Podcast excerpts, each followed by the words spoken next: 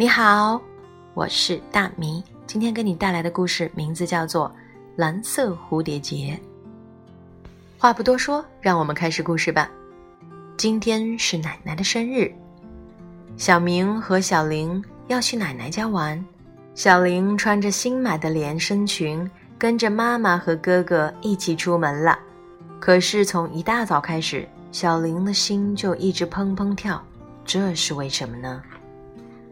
来，赶快来看奶奶给你们准备了什么好吃的。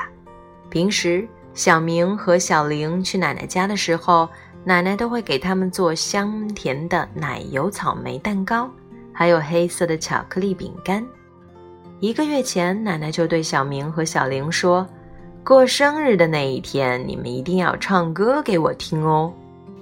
那天晚上，小明和小玲对爸爸说：“爸爸，奶奶过生日的那一天，我们想送她一份礼物。从今天起，我们希望帮忙做家务来挣些零用钱，这样的话，我们就能买生日礼物给奶奶了。”爸爸妈妈高兴地答应了。从那天起，小明和小玲就帮忙做家务，然后把零用钱存起来。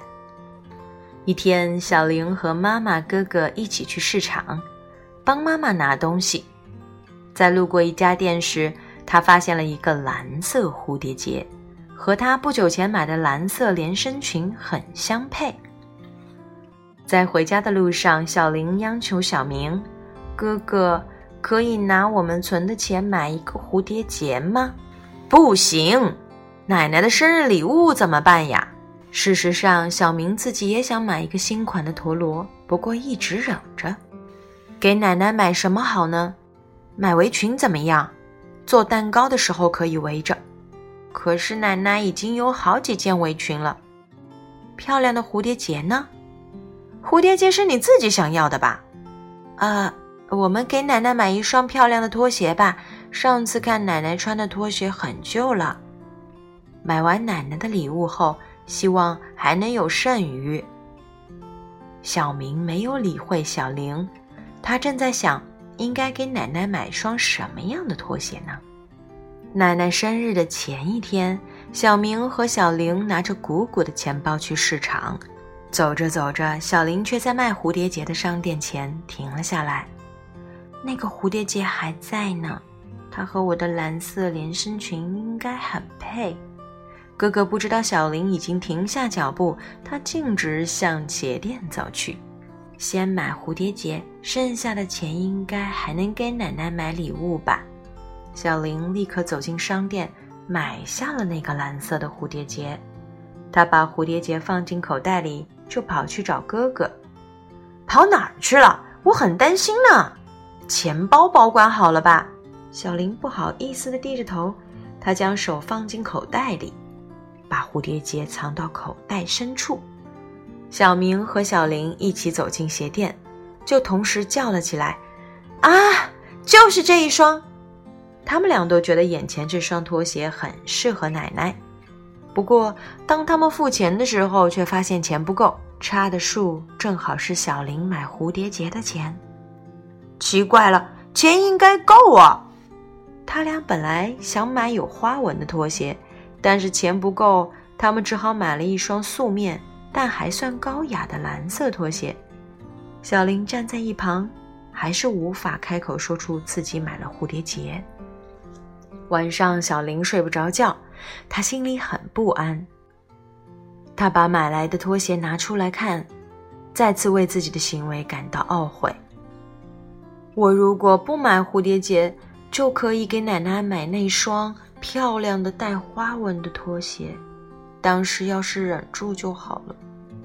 哥哥，对不起；奶奶，对不起。小林整夜抚摸着拖鞋和蝴蝶结。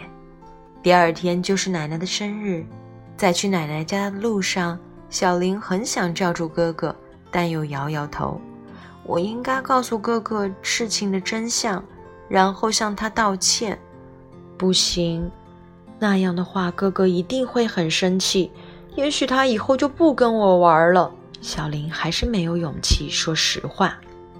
到了奶奶家，小明和小玲给奶奶唱了生日歌，送上了生日礼物。天哪！你们竟然为奶奶准备了礼物，奶奶真的非常高兴。当拆开礼物包装，看到拖鞋的时候，咦，小明吓了一跳，拖鞋上面竟然系了一个蓝色蝴蝶结。奶奶紧紧抱住小明和满脸通红的小玲，小玲从奶奶的怀里钻出来，她对奶奶和哥哥说：“我早就应该对哥哥说出我乱花钱的事情。”因为感到羞愧，又怕哥哥生气，所以没敢说出来。小玲啊，能够勇敢承认自己的错是件很了不起的事，哥哥会原谅你的。奶奶很喜欢那双系着蝴蝶结的拖鞋，为表示感谢，奶奶请小明和小林吃又大又甜的蛋糕和香脆的饼干。好啦，这就是我们今天分享的这个故事，让我们一起来看看故事背后的故事吧。欲望。就是希望做某事或得到某样东西的念头，也指行为的原因。嗯，小明想买新款陀螺，而小林想买和蓝色连身裙很相配的蓝色蝴蝶结。但是在这之前，两个人已经计划好先买奶奶的生日礼物，所以小林不能先买其他的东西。不管是谁，都会有很多东西想买，但是能花的钱有限。所以在花钱买东西、进行消费活动的时候，我们一定要事先做好计划。而且，不管怎么有钱，都要好好计划。是要现在就把所有的钱花完，还是先花一部分，再把剩下的存起来？去市场的时候，妈妈会带着一张纸条，上面写着要买的东西。你曾经看到过这样的场景吗？或许你看见过妈妈在账簿上记账吧。大人在花钱之前，一般都会事先计划。为了学会明智的消费，大家也要事先计划哦，然后按照计划来花钱哦。好啦，如果你喜欢的话，点个赞吧，也可以分享进朋友圈，让小朋友听到这个关于如何花钱、如何做计划的故事。拜拜。